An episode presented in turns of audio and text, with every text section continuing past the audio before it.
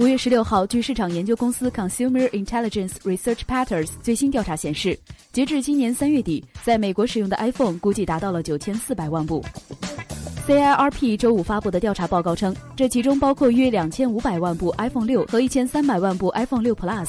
此外，早在二零一一年发布的 iPhone 4S 还有八百万台仍在使用中。